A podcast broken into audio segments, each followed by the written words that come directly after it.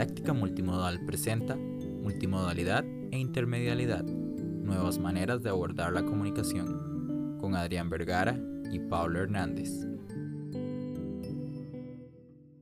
Bienvenidos y bienvenidas. En esta sesión tenemos al doctor Pablo Hernández, profesor de la Escuela de Filosofía, especialista en filosofía del arte y la cultura y en estética. Bienvenido Pablo, eh, un gusto tenerte aquí de invitado. Y tenemos algunas preguntas para ti sobre estas temáticas de multimodalidad, textos multimodales, etc. Nos gustaría saber cómo han surgido términos como multimodalidad, intermedialidad, transmedialidad, que son términos que circulan bastante en la actualidad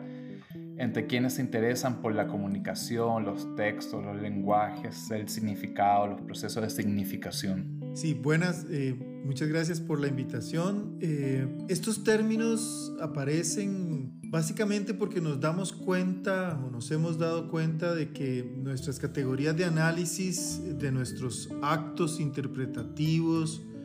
iban por un lado, o sea, las maneras en cómo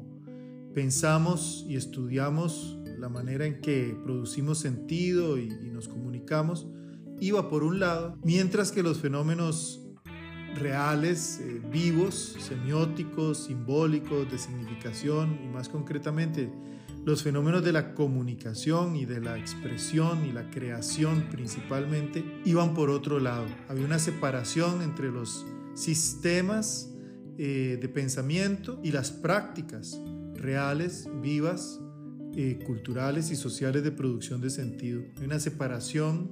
que pensábamos nosotros en la academia y en las ciencias eh, del, del, lenguaje y en las ciencias del sentido entre dos mundos como si fueran sistemas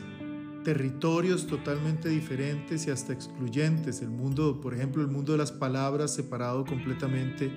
del mundo de las imágenes. Y eso lo decíamos en la teoría, pero en la realidad lo que hay es una constante experimentación, un uso constante de las relaciones e incluso hasta una experimentación, una confusión y a veces hasta un trastorno entre estos, estos mundos simbólicos, el mundo de las palabras y el mundo de las imágenes. Vivimos en, en una época en la que palabras que se ven e imágenes que se leen son fenómenos cotidianos, habituales, están en nuestras vidas constantemente y, estas nociones vienen entonces a representar un campo de estudio que busca actualizar sus categorías, sus métodos de análisis y criterios de crítica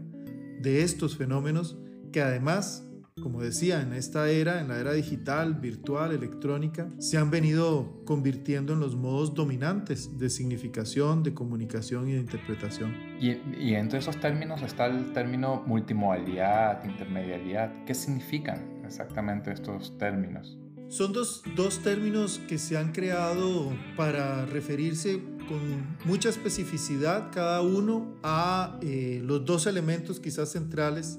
que eh, forman el, intercambio de, significados y de sentido eh, contemporáneamente.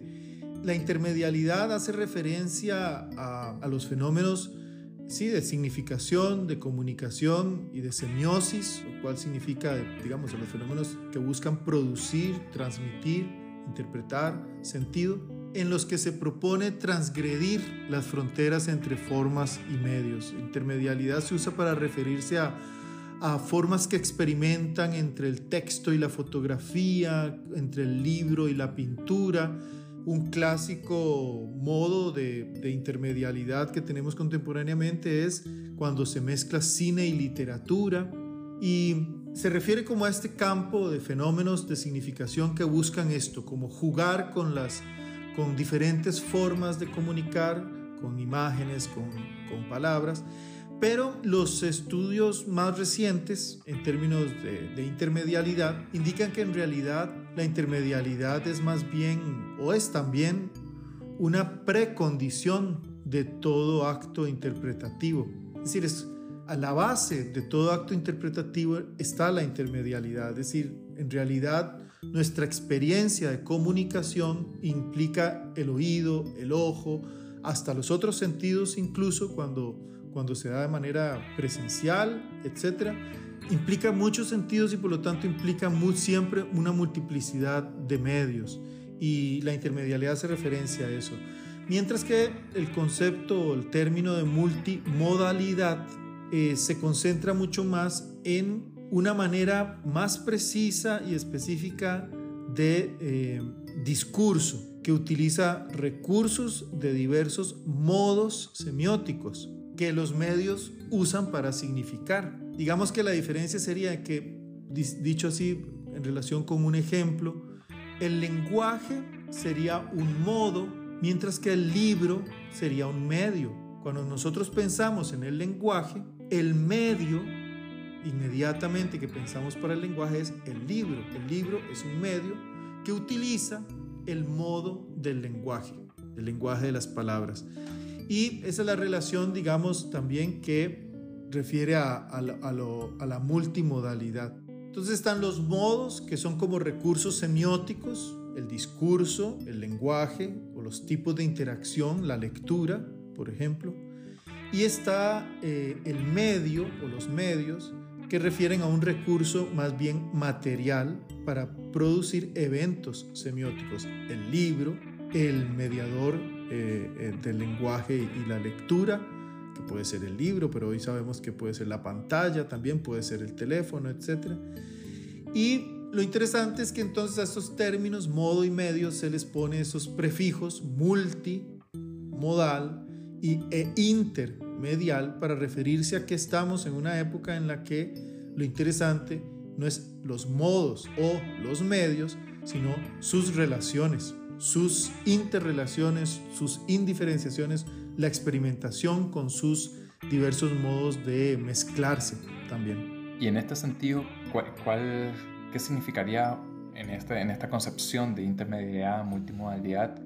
la noción de texto, qué significaría texto, cómo los componentes de un texto, te decías que se llamaban modos, distintos modos, por ejemplo, qué relaciones hay, por ejemplo, entre una palabra una imagen, una fotografía, cómo, cómo, conceptualizamos esto de texto y las relaciones que se dan internamente. Bueno, lo primero que habría que pensar, y es algo que ya en realidad los estudios de la semiótica y, dentro de la lingüística también, pero también un poco en la teoría del arte ya se estaba pensando la noción de texto como algo que no se refiere solamente a lo que está compuesto por palabras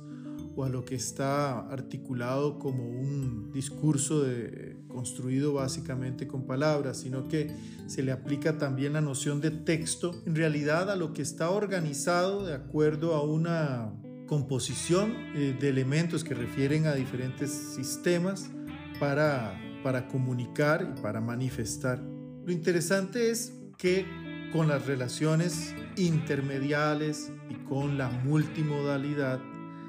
eh, entramos a entender el texto todavía de una manera más compleja, como una especie de superficie o como un territorio, o como un territorio de relaciones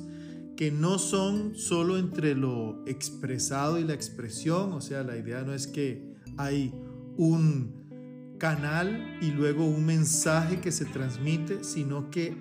en esa superficie, en ese territorio que es el texto, diversos modos, diversos medios establecen relaciones, establecen diferentes eh, modelos constructivos de sentido y demandan de nosotros, tanto de los receptores como de quienes trabajamos produciendo esos textos y educando con esos textos, eh, demanda de nosotros unas competencias también nuevas de interpretación y de participación en la construcción del sentido de una manera mucho más activa y menos pasiva y menos receptiva y también una especie de nueva alfabetización, solo que ya no sería alfabetización, sino también implicaría una, una alfabetización en lo visual, una alfabetización en lo sonoro, una alfabetización en lo táctil, eh, porque todos estos elementos están siendo hoy conformados, elementos que conforman el texto o que ampliaron la noción de texto a una, algo mucho, mucho, mucho más complejo y más bien es como una especie de superficie de territorio para establecer relaciones, construcciones, juegos de interpretación y de participación eh, multimodales e intermediales. Muchas, muchas gracias Pablo por, por tus respuestas y tus aclaraciones en torno a estos términos, a estos conceptos y a estas tradiciones. Creo que nos quedó muy claro por dónde va, dónde surgen estos términos como multimodalidad, intermedialidad, la relevancia que tienen, las diferencias que tienen y cómo esto em, se relaciona directamente con nuestro quehacer como individuos ciudadanos y como también como docentes en la práctica educativa, tanto para generar esas competencias que está señalando en nuestros eh, estudiantes y para también trabajar nosotros mismos sobre esas competencias. Me parece fundamental lo que estás diciendo,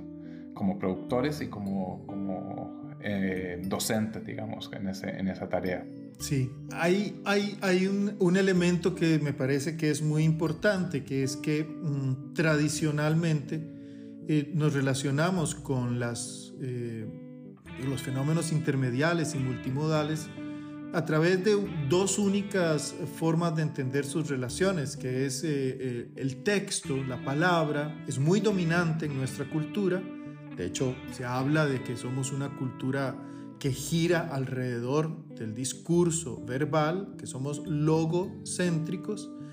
pero eh, esperamos siempre que la palabra interprete la imagen o que la imagen sea eh, eh, explicada por la palabra y le damos a las imágenes solamente una función ilustrativa o ejemplificante de lo que se ha dicho en palabras. Y la idea de incorporar eh, estas nuevas perspectivas al estudio y al ejercicio profesional en la educación, etc., es eh, darnos cuenta de que hay otras formas mucho más complejas, digamos, de relacionar, por ejemplo, las palabras con las imágenes. Se intercambian, se sustituyen, aparecen en simultaneidad, en copresencia, se influencian, se hace referencia una a la otra, se citan, se traducen, se transmiten. Son muchísimas las formas de relación que hay entre un medio y otro, entre un modo,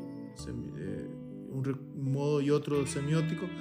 Y, la idea es aprender y experimentar y jugar con todos esos modos y no reproducir uno como el único y el más, eh, el, único que consideramos válido. Exacto. Muchas, muchísimas gracias Pablo por, por, este, por tu tiempo y, y esperamos en el futuro contar contigo en otras actividades que tengamos. Muchas gracias por la invitación, muchas gracias por, por darme la oportunidad también de sistematizar estas ideas y, y espero que el proyecto avance con todo éxito. Bueno, hasta luego, Pablo, que estés muy bien.